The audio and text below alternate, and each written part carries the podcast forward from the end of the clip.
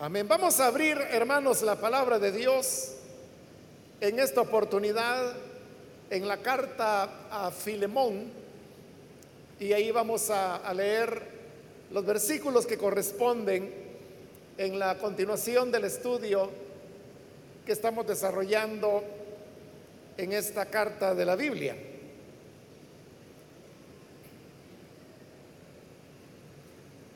La palabra de Dios en la carta a Filemón, versículo 4 en adelante, nos dice, siempre doy gracias a mi Dios al recordarte en mis oraciones, porque tengo noticias de tu amor y tu fidelidad hacia el Señor Jesús y hacia todos los creyentes. Pido a Dios que el compañerismo que brota de tu fe sea eficaz para la causa de Cristo mediante el reconocimiento de todo lo bueno que compartimos. Hermano, tu amor me ha alegrado y animado mucho porque has reconfortado el corazón de los santos. Amén. Hasta ahí dejamos la lectura. Pueden tomar sus asientos, por favor.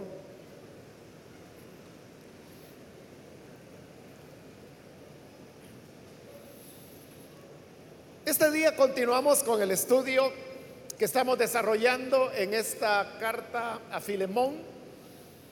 En la última oportunidad vimos lo que se llama el prescripto de la carta que consistía en presentar los remitentes, luego el destinatario y luego venía un saludo, que son los elementos que encontramos en los primeros tres versículos y que cubrimos en la última oportunidad. Ahora, a partir de este versículo 4, ya Pablo comienza a preparar las condiciones para llegar al tema que él quiere tratar con su amigo Filemón y es acerca del favor que él le quiere pedir a beneficio de Onésimo. Pero obviamente que antes de pedirle el favor que él requería para Onésimo, él tiene que dar algún tipo de introducción y preparar las condiciones para luego él poder hacer su solicitud. Y eso precisamente es lo que encontramos en los versículos que ahora hemos leído. Antes de entrar en ellos, también es importante, hermanos, recordar que el autor de la carta es Pablo, como ya lo dijimos en su oportunidad, aunque él, eh, aunque era el autor de las cartas, siempre ponía como coautores a las personas que eran parte importante o los que llevaban el liderazgo dentro del equipo misionero que él tenía. Esto es lo que ocurre acá, porque en el versículo 1 usted puede ver que dice Pablo, prisionero de Cristo Jesús, y el hermano Timoteo. Es decir, está poniendo a Timoteo como coautor. Esto significa que, según lo que Pablo está diciendo ahí, él, igual que Timoteo, eran autores de la carta que él estaba ahora enviando. Pero el hecho es que a partir del versículo 4 que hoy hemos leído, Pablo comienza a utilizar el singular de la primera persona. Por ejemplo, ahí en el 4 usted lo puede ver que dice, siempre doy gracias a mi Dios. Si realmente Pablo y Timoteo eran coautores de la carta, entonces lo correcto debió haber sido usar el plural. Es decir, siempre damos gracias a nuestro Dios. pero no lo hace así, sino que está usando el singular. Doy gracias a mi Dios. Y con eso pues sale a luz como en otras cartas de Pablo, que aunque él colocaba a varios coautores, aquí solo son dos, pero hay cartas donde él mencionaba su nombre, a Silvano, a Timoteo, pero en algunos puntos de la carta salía a relucir el singular de la primera persona, lo cual revelaba que aunque habían otros que él colocaba como coautores, realmente Pablo era el verdadero autor de la carta. Ahora, Filemón es todo un caso porque aunque tiene dos personas, Pablo y Timoteo como coautores, la verdad es que a partir de este versículo 4 y hasta el final de la carta, él nunca vuelve a, utilizar el plural, sino que lo hace en singular, es decir, es él quien está enviando la carta y quien le está pidiendo el favor a Filemón. Por el otro lado, recuerde que también dijimos que aunque esta es una carta personal, no era una carta privada. Y prueba de eso es que en ese mismo versículo 1, Pablo menciona que la carta va dirigida a Filemón, pero en el 2 añade a la hermana Apia, a Arquipo y luego a la iglesia que se reunía en casa de Filemón. Es decir, que el destinatario también es plural, porque no era solo para Filemón, sino que para la hermana Apia, para Arquipo y para la iglesia, que no sabemos cuántos eran, que se reunían en casa de Filemón. Pero también es interesante que a partir de este versículo 4, bueno, Pablo comienza escribiendo a ellos y se está refiriendo a ellos utilizando el plural de la segunda persona, que es lo correcto porque es una carta que está remitiendo a varios destinatarios. Pero a partir del versículo 4, de igual manera cambia para utilizar el singular de la segunda persona y ya no hace más referencia en el uso de los pronombres a la hermana Apia, a Arquipo y al resto de la iglesia.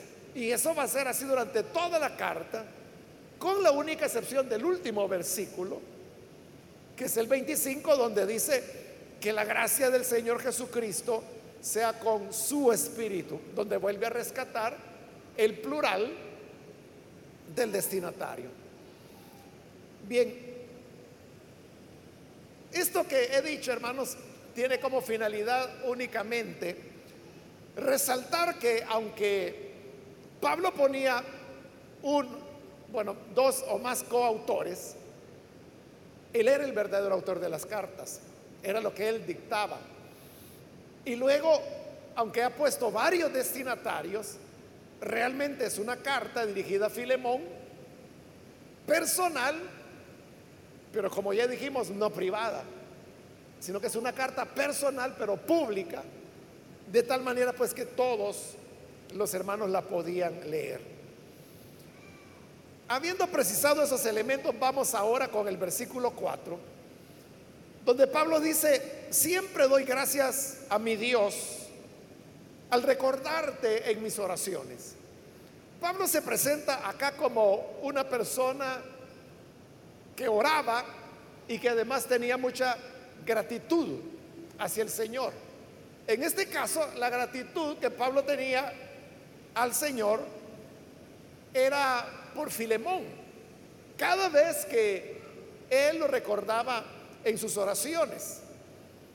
Es decir, Pablo, en sus oraciones, él intercedía bastante, no solamente por Filemón, sino que también por las demás iglesias. Y eso lo podemos ver claramente en las cartas que él escribió, en donde él siempre, bueno, no siempre, pero en la mayor parte de cartas, él decía alguna palabra en el sentido de que estaba orando por esos hermanos a quienes él enviaba la carta. Entonces, la vida de Pablo, digo, él la presenta como alguien que ora alguien que tiene gratitud a Dios, que por las otras cartas sabemos que él oraba por todas las iglesias, pero en este caso también oraba de manera individual por Filemón. Ahora, el sentido de la gratitud, él lo explica más claramente en el versículo 5, cuando dice, porque tengo noticias de tu amor y tu fidelidad hacia el Señor Jesús y hacia todos los creyentes. Eso era lo que provocaba la gratitud de Pablo en sus oraciones al recordarse de Filemón. Y es que él sabía, porque él lo dice, que le habían llegado noticias donde hablaban acerca del amor, de la fidelidad que Filemón tenía. Entonces note que es interesante la, la persona de Filemón, el tipo de hermano que él era, que había llegado a hacerse famoso por sus buenas cualidades. Pablo dice que por su amor y su fidelidad, porque dice que él oía estas noticias acerca de Filemón.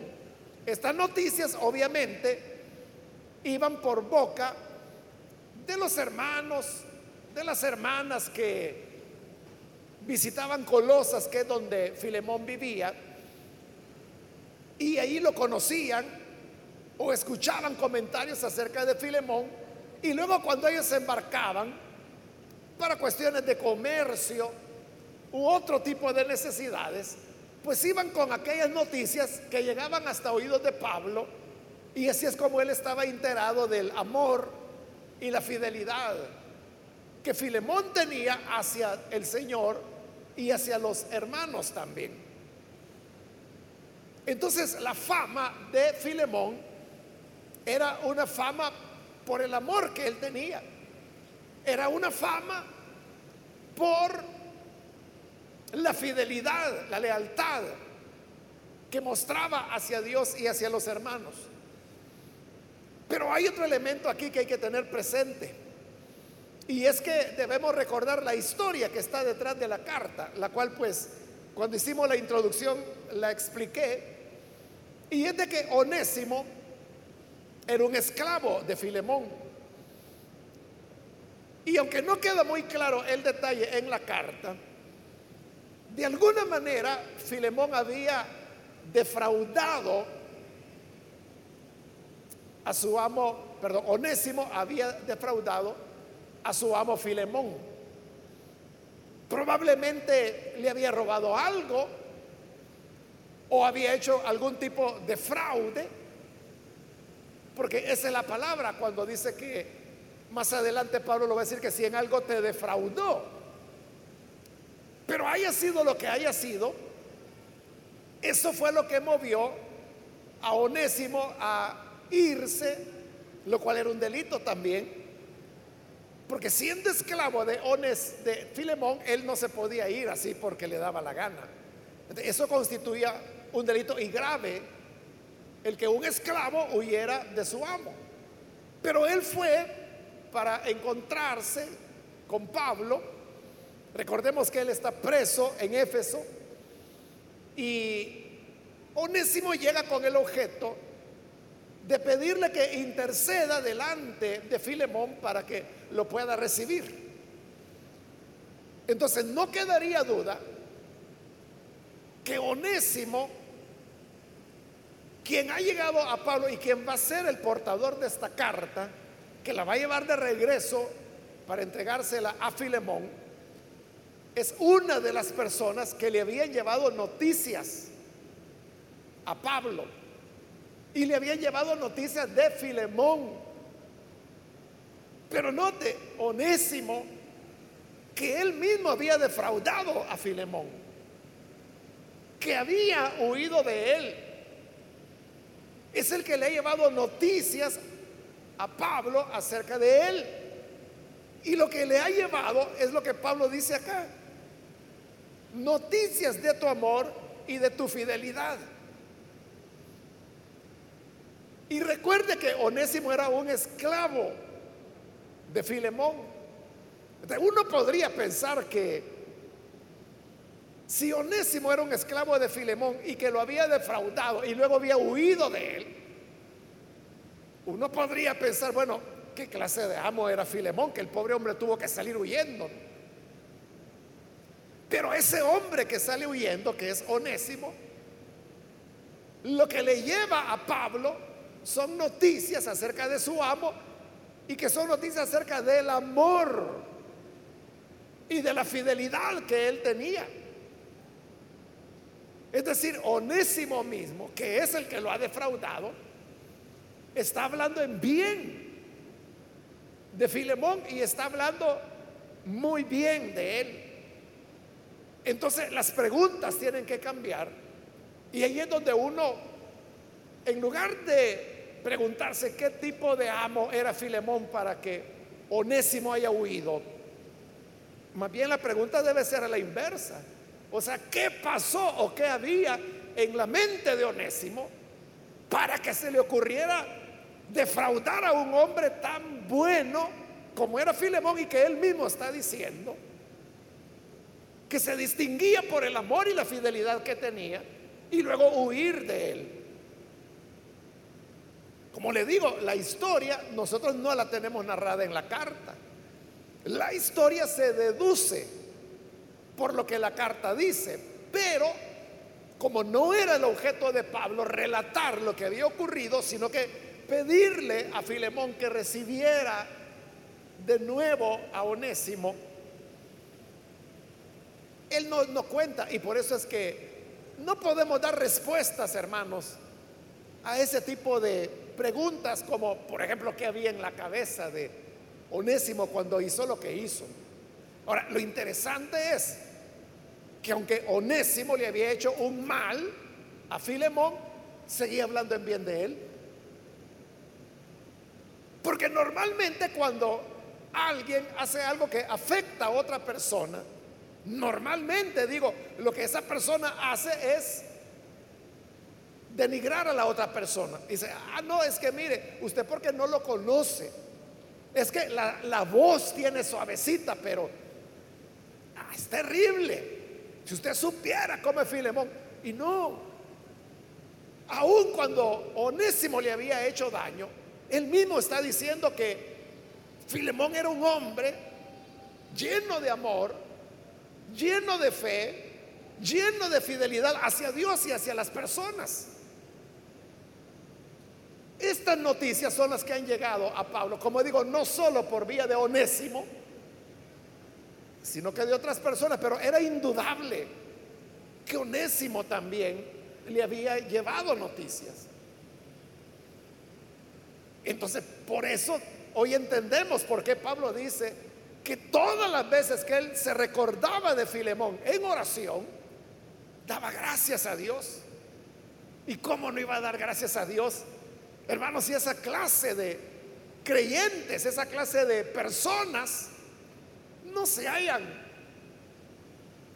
con facilidad, personas que sus enemigos hablan en bien de ellos. Es que el hecho de que Onésimo hablara en bien de Filemón lo dejaba peor a él. Porque entonces vienen las preguntas que nos hacíamos. Es decir, Filemón es tan bueno como eres tan bárbaro que hiciste lo que hiciste. Pero aun cuando denigra a Onésimo, el decir lo bueno que Filemón era, lo hace. Y por eso digo, ¿cómo no iba a estar agradecido Pablo? Ahora, es interesante, hermanos, que esta es la única carta de Pablo en la que él invierte los términos, porque amor y fidelidad habla él, o amor y fe, que sería otra forma de traducirlo. Lo que ocurre es que fe es, hermanos, la confianza que uno tiene en Dios, en el Evangelio, pero fidelidad es la lealtad que uno muestra hacia Dios o hacia ese evangelio. Entonces, el sentido es de lealtad y por eso es que ha sido traducido como fidelidad. Pero normalmente Pablo estos términos los ponía al revés. Revise usted las cartas de él y verá que normalmente él decía fe y amor. Pero en el caso de Filemón lo pone al revés. Primero menciona el amor. Por eso dice, tengo noticias de tu amor. Y luego dice tu fidelidad. ¿Por qué Pablo lo invierte? Sin duda porque la cualidad que más sobresalía en Filemón era el amor. O sea, que él tenía fidelidad, la tenía, ya la va a alabar Pablo. Pero más sobresalía el amor que, que él mostraba. Y luego a ese amor le sigue el tema de la fidelidad, que como dije, más que todo tiene que ver con la lealtad de Filemón hacia Dios. ¿Qué es lo que va a decir exactamente ahí? Dice, porque tengo noticias de tu amor y tu fidelidad hacia el Señor Jesús. Entonces Filemón era un creyente que mostraba mucho amor hacia el Señor Jesús, pero mucha fidelidad también. Entonces vea cómo los dos elementos se complementan. El que ama es fiel. Y el que es fiel es porque ama. La fidelidad no se puede explicar de otra manera más que por el amor.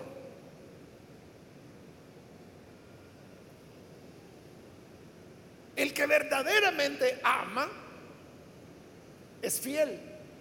Y el que es fiel lo es porque ama.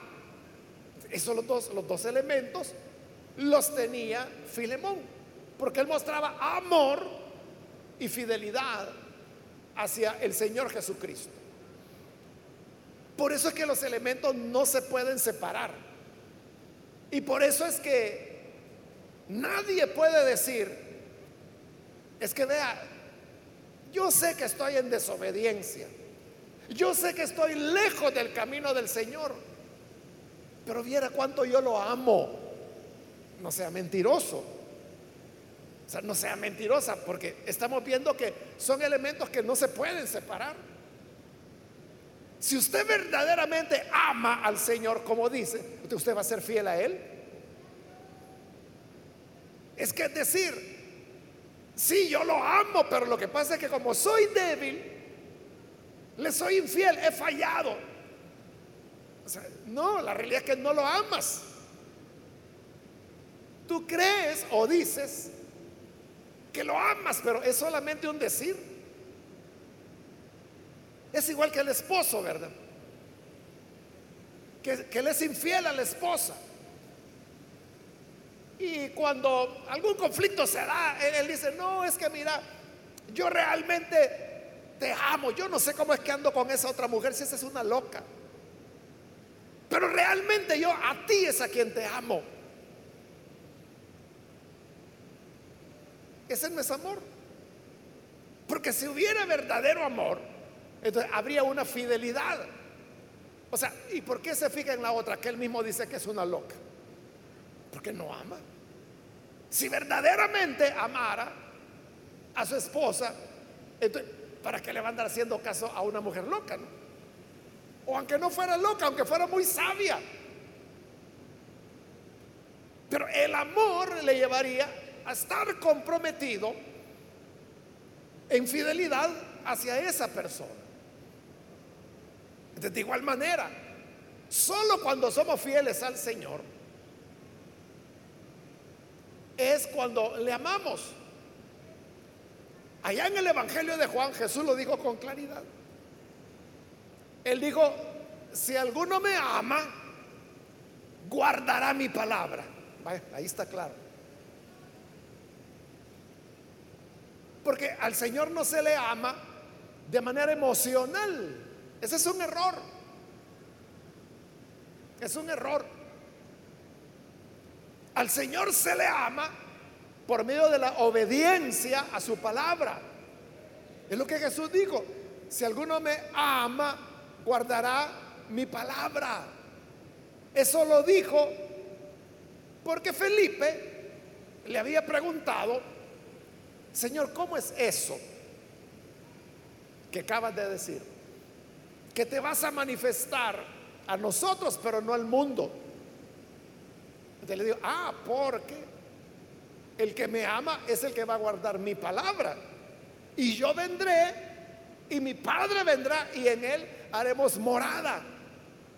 Toda la gente, todo el mundo puede decir que ama a Dios, que ama al Señor. Pero no todos obedecen su palabra. Entonces, a la pregunta que le hicieron los discípulos, ¿cómo es que te vas a manifestar a nosotros, pero no al mundo? Fácil, dijo el Señor. La diferencia está que el que me ama guardará mi palabra y yo me voy a manifestar a él. Y el que no me ama, o perdón, el que no guarda mi palabra es porque no me ama, aunque lo diga. De toda la gente puede decir, ay no, si mi colocho, mi chusito, mi Jesucito. Y puede decir lo que quiera decir. Pero si no guardas la palabra, es claro, no le amas. Ahora, es todo un giro interesante porque Pablo no solamente habla del amor y la fidelidad hacia el Señor Jesús, sino que luego añade y hacia todos los creyentes. Bueno, no hay mayor problema en entender que el amor no solamente puede ser hacia Dios, tiene que ser también hacia los que han sido engendrados por Dios. Como el Señor Jesús lo dijo, amarás al Señor tu Dios con toda tu fuerza, con toda tu mente, con todo tu corazón y a tu prójimo como a ti mismo. Bueno, en otra oportunidad él dijo, el primer mandamiento es amarás a Dios. Y el segundo es similar, amarás a tu prójimo es inseparable amar al Señor y amar al prójimo. Por eso digo, no extraña que Pablo le está diciendo, tengo noticias de tu amor hacia el Señor Jesús y hacia todos los creyentes. Eso así debe ser. Nadie puede decir, ay, que mi Señor me perdone, pero yo a esa hermana no la paso, pero ni en sopa es falso, e-, eso es mentira. Nadie puede decir que ama, como lo dice Juan, a Dios, a quien no ve, si a su hermano, a quien sí ve, no lo ama.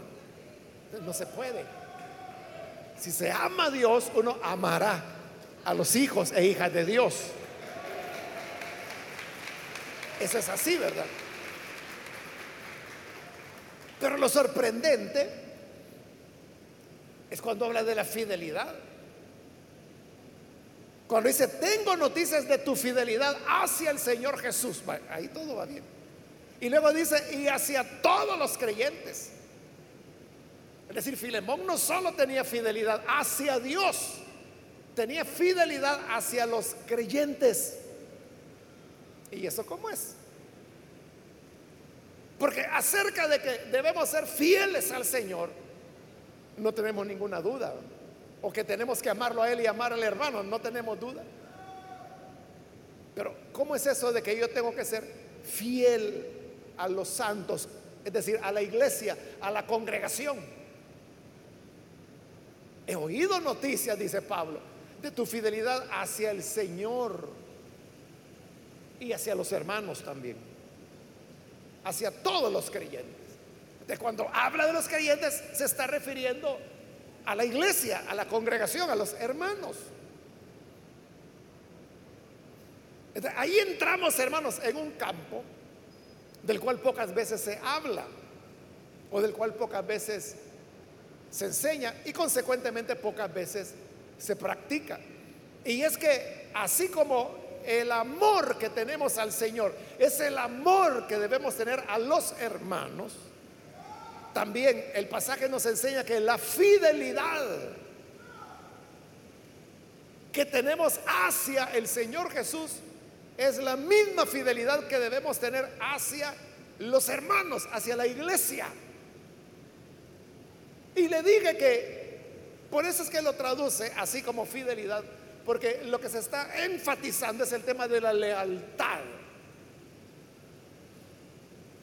De igual manera, voy a cambiar las palabras de la carta de Juan, cuando dice que,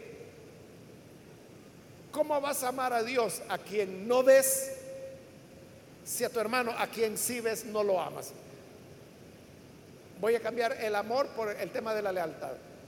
¿Cómo vas a ser leal a Dios a quien no ves si no eres leal a tu hermano a quien sí ves? ¿Y qué significa ser leal hacia los creyentes o hacia la iglesia? Lealtad, hermanos, es lo inverso de deslealtad, ¿no? Es que la persona que es leal es la persona con la cual usted puede contar. Si usted tuviera un negocito, sea grande o pequeño, un negocio, y usted tiene un empleado, y usted dice, no, es que este empleado o esta empleada es leal. ¿Qué significa? Que ese empleado es de su plena confianza. Que usted le puede confiar, hermanos, la llave del negocio, la venta del día, que usted le puede dar, mire, por favor vaya al banco y ahí me remesa estos 600 dólares. Y usted sabe que le va a remesar los 600, que no le va a fallar. Conozco una hermana que es de aquí de la iglesia, que ese es el trabajo de ella. El ir a hacer remesas a los bancos de personas y negocios que manejan bastante dinero. Yo la conocí por casualidad, pero ese es el trabajo de ella. Es decir, que es una persona leal, no solamente hacia un jefe, porque entiendo que, como le digo, trabaja para varias personas y para varios negocios y todos tienen esa confianza. Yo le aseguro que ella va a hacer remesas de miles de dólares. No sé cuánto, eh, nunca le he preguntado. Pero ¿por qué se lo confían? O sea, porque saben que no se va a perder ni uno. Esa es una persona leal. Entonces, ¿qué significa ser leal hacia la iglesia? O hacia los creyentes, como dice Pablo. Es saber que uno puede confiar en esa persona. A veces nosotros separamos a Dios de su iglesia y decimos, no, es que mi amor es para el Señor, mi fidelidad es para el Señor. Pero la iglesia, no, eso no. Si no me gusta donde estoy, me voy a otra. Entonces somos desleales. No solo en el sentido, hermanos, porque las personas optan por ir a otra congregación, que sería el mal menor, diría yo. Sino cuando las personas comienzan a dañar la misma obra, comienzan a hablar, e, es que, bueno, usted sabe que hay un dicho que dice, nadie habla mal de su casa aunque se esté cayendo, solo los evangélicos son, los que hablan en mal de su casa, de su iglesia. Ah, no, es que la iglesia aquí y allá, y, y que, eh, no, es que no sé qué están haciendo los que dirigen la iglesia. Eso es deslealtad. Pero es una cosa que nosotros no la relacionamos. Bueno, incluso hay gente que dice, no, es que yo voy a ser más fiel a Dios que a la iglesia. Eso es así, pero es ser fiel al Señor implica ser fiel a los que son hijos de ese Dios. Es decir, los creyentes, la iglesia del Señor. Es igual que el amor. Uno puede decir, es que mire, lo más importante es amar a Dios, sin duda. Pero el Señor añadió, y a tu prójimo, como a ti mismo. Igual es el tema de la lealtad. Son elementos que no se pueden separar. Entonces Filemón era famoso, hermanos, por el amor que tenía al Señor y a los hermanos. Y era famoso por la fidelidad que tenía a Dios y a los hermanos, a la iglesia. Que Dios nos ayude, hermanos, para ser fieles a la congregación. Que es lo que le digo, de que poco se habla de ello. O sea, todo el tiempo estamos hablando de la fidelidad a Dios. Y sí, hay que tenerla. Pero aquí estamos viendo que Filemón no solo era fiel al Señor, era fiel a la iglesia. Fidelidad a la iglesia no significa que uno va a encubrir pecados. No hay que caer en ese error. Pero sí implica tratar el pecado de la manera bíblica. Porque tratar el pecado no es andar en chismes, no es andar contándolo a la gente. Tratar el pecado, ahí tenemos las instrucciones. Jesús dijo cómo tratarlo. Mateo capítulo 18, ahí está. Hace poquitos domingos, ese fue el tema que prediqué en uno de los cultos acá. Uno lo que tiene que hacer es que si tú sabes que hay un pecado, tú tienes que ir y reconvenir a esa persona porque eres tú quien lo sabe. No significa encubrirlo. Esa es la gravedad de lo que hoy ocurre, por ejemplo, dentro de la Iglesia Católica, ¿verdad? Que por décadas, por muchos años, se cubrió, por ejemplo, el tema de los abusos sexuales a menores, por el hecho de que eran sacerdotes. Y que entonces, ¿cómo va a quedar la iglesia? Y entonces, bueno, ahora hermanos, hay hasta investigaciones por ahí que, apuntarían, ¿no? Estos días ha salido a luz eso, ¿no? Por investigaciones periodísticas, que aparentemente, y digo aparentemente porque es algo que está en investigación, pero aparentemente hasta un papa anterior tenía conocimiento de los abusos que había y lo encubrió. Eso no es fidelidad. Porque, ¿qué, son las consecuencias? Lo que hoy se está viendo, hermanos, que ocurre dentro del catolicismo romano. E, eso lo menciono pues como un ejemplo. Pero pueden darse otras situaciones en donde fidelidad no implica no decir nada o encubrirlo. No, es que mire, es que como es una persona importante de la iglesia, ¿cómo va a creer? Yo no quiero dañar a la obra. No, es que no la vas a dañar. El daño lo está haciendo el que comete el pecado. Tú lo que vas a hacer es ayudar a conservar la sanidad de la iglesia. Porque yo he oído muchísima gente que así dice, es que el pastor está en pecado o el pastor está robando, cosas así. Pero yo no digo nada porque yo no quiero que la gente tropiece. Es que primero no tienes por qué decirlo a la gente, no es a ellos. Por eso remítase a Mateo 18 y siga los pasos que Jesús dijo que había que hacer para tratar el pecado. Debes hacerlo directamente tú, debes hacerlo en privado.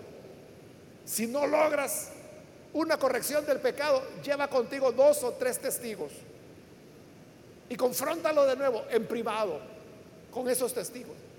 Y si todavía no se corrige, entonces ve y dilo a la iglesia. Ahí sí ya vas a la autoridad de la iglesia. Y ahora tienes testigos. Y si no hiere a la iglesia, la iglesia es la que tiene que hacerlo oficialmente público. Esta persona ha cometido esta y esta falta y por lo tanto no podrá continuar en su privilegio dentro de la iglesia mientras no se enmiende. Y eso sana la iglesia, eso no va a destruir a nadie, no va a escandalizar a nadie, al contrario, la gente dirá, me gusta, me gusta porque se ve que no están defendiendo a una persona, a un hombre, a una familia, sino que lo que están haciendo es que están protegiendo el testimonio de la obra. Eso no va a escandalizar a nadie, no va a hacer tropezar a nadie. Si las cosas se tratan bíblicamente. El problema es que cuando no lo haces bíblicamente y comienzas a chismear y comienzas a decir, es que esto, es que el anciano tal cosa, es que el pastor esto, y empieza, eso sí hace daño. Pero así como somos fieles al Señor, debemos ser fieles a los hermanos también. Y vuelvo a aclarar, eso no significa encubrir el pecado. Sí significa manejarlo bíblicamente. Entonces, así era Filemón. Y por eso es que Pablo, muy agradecido con Dios por cómo él era. Versículo 6. Pido a Dios, y esta era parte de la oración de Pablo, que el compañerismo que brota de tu fe sea eficaz para la causa de Cristo mediante el reconocimiento de todo lo bueno que compartimos.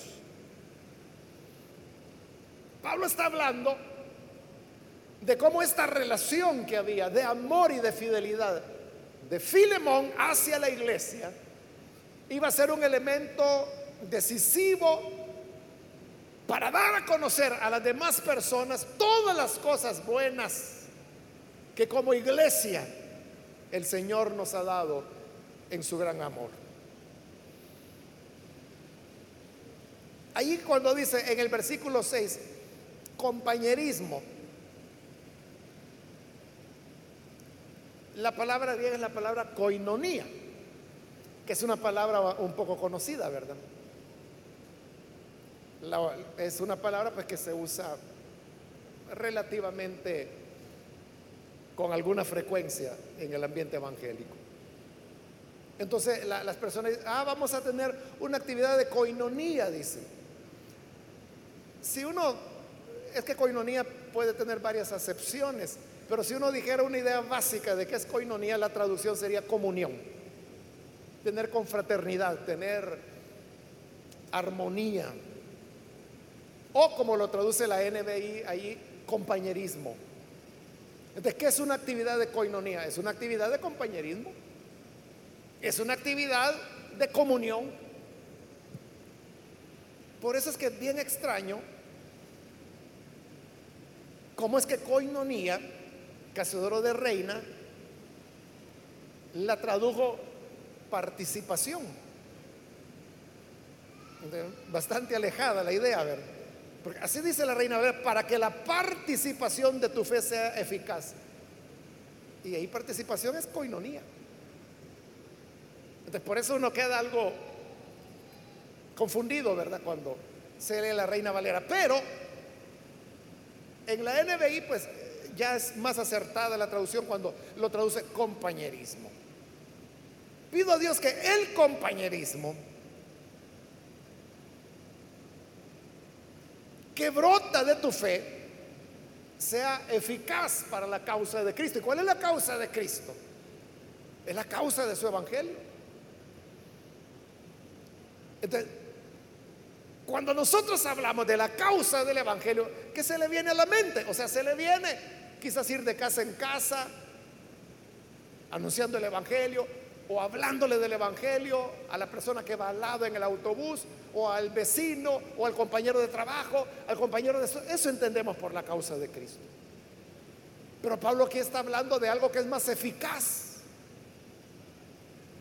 y es tu compañerismo.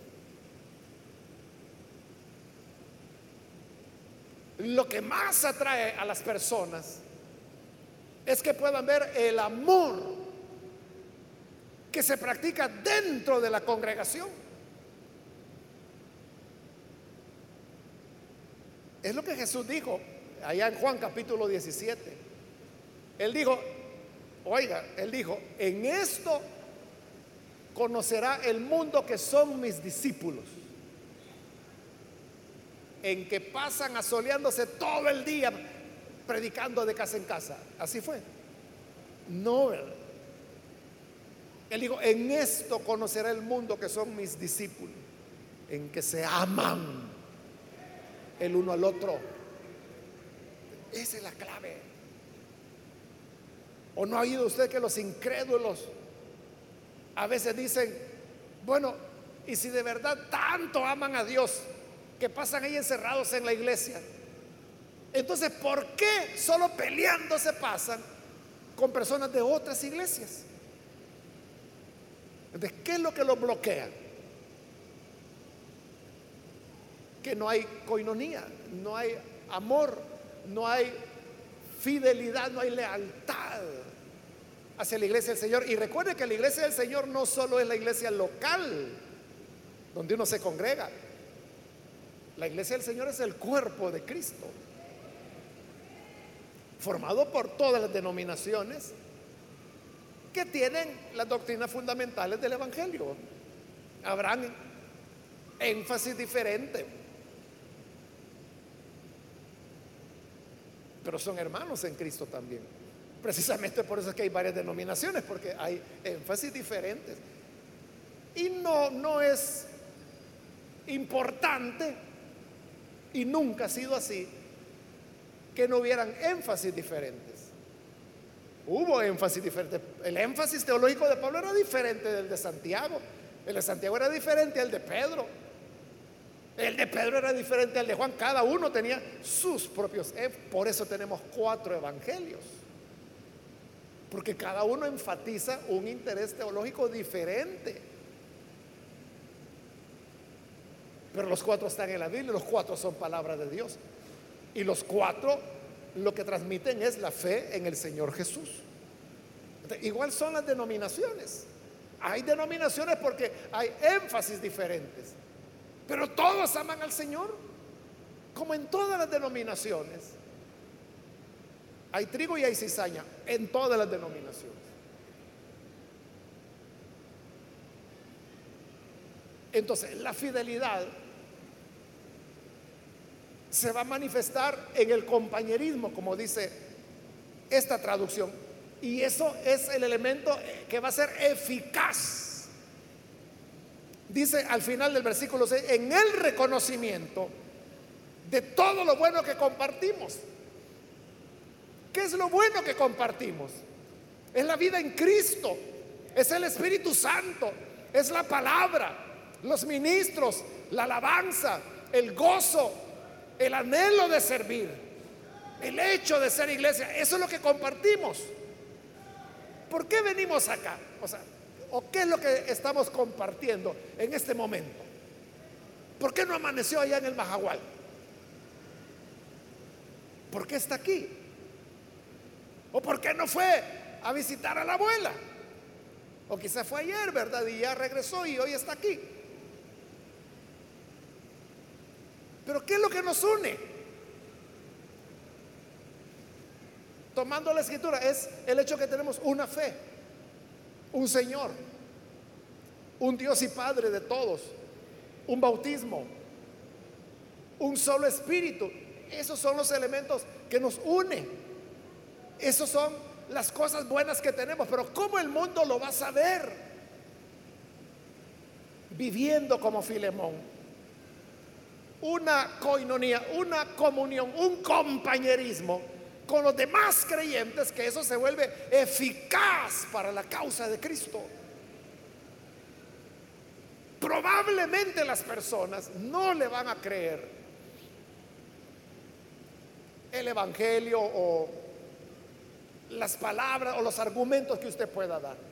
Hoy hay gente que no piensa mucho, ¿verdad? Pero en esa su superficialidad dicen, no, es que Jesús es un mito, Dios no existe, ese es un invento cultural. Pero esa gente que dice eso puede quedar hondamente impactada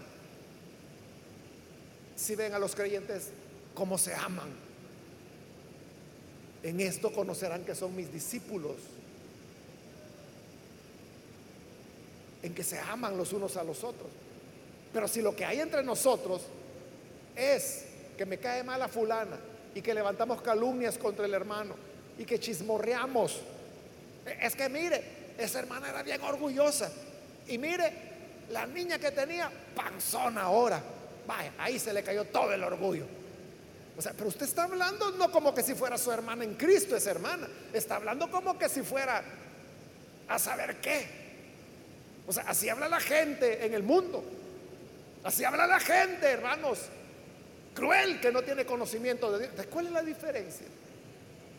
Entonces cuando el mundo oye eso, entonces va a decir,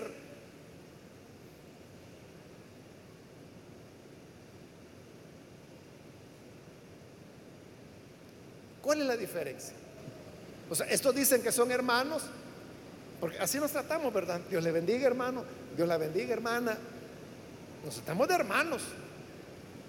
Ahí andan diciéndose hermanos y por detrás le están metiendo el corvo, no el puñal porque es muy chiquito.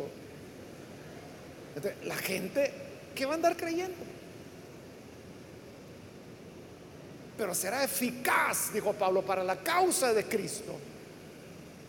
Ese compañerismo que tú tienes, esa lealtad, ese amor hacia la iglesia. Ya le conté en una ocasión de un hermano que era pastor de zona y lo hospitalizaron, lo llevaron al seguro. Y entonces, él, no recuerdo qué era lo que tenía, pero no era que estuviera grave, grave. La cosa es que lo hospitalizaron. Pero como era una cosa que sí, ¿verdad? Meritaba hospitalización, pero no estaba con tubos ni nada de eso, ¿verdad? Entonces, él tenía oportunidad de estar evangelizando, entonces evangelizaba como están por en la sección de hombres, ¿verdad? estaban ahí como, evangelizando a los hombres que estaban ahí. Y entonces este hermano me contó que uno de los pacientes que estaban internados con él estaba viendo por la ventana del hospital, estaban en un piso de arriba, y él estaba viendo hacia abajo. Y este pastor lo estaba evangelizando y le decía, es que usted tiene que creer el Señor. Y el otro hombre decía, sí, yo entiendo, le decía. Y yo sé de que el Evangelio es la verdad. Y sabe, le dice, si yo un día llego a Cristo, yo voy a ser un creyente sincero. No voy a ser chismoso como esa vieja, mire que vaya abajo. El, el, pastor de zona, como le dijo, él se levantó y se acercó a la ventana. Y cuando llega a la ventana y ve para abajo, ¿qué cree? Era una diaconisa de la iglesia. Claro, él no le dijo nada, ¿verdad? Ah, es que ella es diaconisa de mi iglesia. Ese es el punto. Entonces, ¿cómo la gente va a creer? Cuando pueden decir, yo no voy a ser chismoso como esa vieja que va ahí, ¿verdad? Esos son obstáculos para el Evangelio. Vea, no es que la gente sea dura, o se crean sabios, o que son ateos, o que han hecho pacto con el diablo, o que van a una iglesia satánica. No es eso. El problema es el mal testimonio que nosotros mismos damos. Eso no es nuevo. Por eso es que en las escrituras está, cuando dice que por causa de mi pueblo, dice el Señor, los vituperios cayeron sobre él. ¿por qué la gente denigra el Evangelio? Y algunos denigran a Dios y denigran a Cristo. Y por eso es que dice, no, esos son inventos, esas son locuras. No andes creyendo chifladuras. ¿Por qué denigran a Dios? ¿Por qué denigran su palabra? ¿Por qué denigran la iglesia? Porque ven los malos ejemplos. Pero si nosotros fuéramos una comunidad de amor, si todos fuéramos como Filemón, si todos fuéramos Filemones, y Filemonas. ¿Cómo no va a creer la gente, hermanos? ¿Cómo no van a querer venir? Eso es lo que Pablo agradecía, que el compañerismo de Filemón le dice es eficaz para la causa de Cristo. Y terminamos con el versículo 7 cuando dice, hermano, tu amor me ha alegrado y animado mucho porque has reconfortado el corazón de todos los santos. en ese amor y compañerismo que Filemón tenía, el corazón de los hermanos era reconfortado. Porque usted sabe que como creyentes enfrentamos persecución. El que quiera vivir piadosamente sufrirá persecución, dice la Escritura. Entonces, todo el que quiera agradar a Dios sufrirá persecución. Por lo tanto, todos necesitamos ser reconfortados. ¿Y qué era lo que reconfortaba a la iglesia en Colosas? Ese amor de Filemón. Y es lo que hoy agradece Pablo y dice, me ha alegrado y animado. O sea, el mismo corazón de Pablo era reconfortado. Porque has reconfortado el corazón de los... ¿Y cómo lo reconfortaba? No siendo un tremendo consejero, simplemente amándoles. Que Dios nos ayude, hermanos, para que nosotros podamos tener un verdadero amor por nuestros hermanos, por nuestra congregación, por la iglesia. Que les amemos y que seamos fieles, leales a cada persona. Leal al niño, leal a la niña, leal al joven, leal al, al anciano, leal al adulto, leales a la iglesia. Eso reconfortará el corazón de los santos y será eficaz para la causa de Cristo. Vamos a cerrar nuestros ojos, hermanos. Padre, gracias te damos por tu bondad, por esta persona que está aquí al frente y también aquellos que a través de los medios hoy están abriendo su corazón para creer en ti, para recibirte como Salvador. Oh Señor, tú que eres bondadoso, lleno de amor, te rogamos que nos ayudes a ser reflejo de ese amor, reflejo de esa fidelidad que mostraste hacia tus hijos. Ayúdanos para que la participación, para que nuestro compañerismo sea eficaz para tu causa, la causa del Evangelio. Ayuda a cada hermano, cada hermana.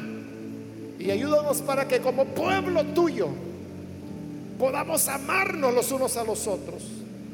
Ser fieles los unos a los otros. Cuidarnos los unos a los otros. Para que así el mundo sepa que somos tus discípulos y que seguimos tu camino. Es nuestra oración por Jesús nuestro Señor. Amén.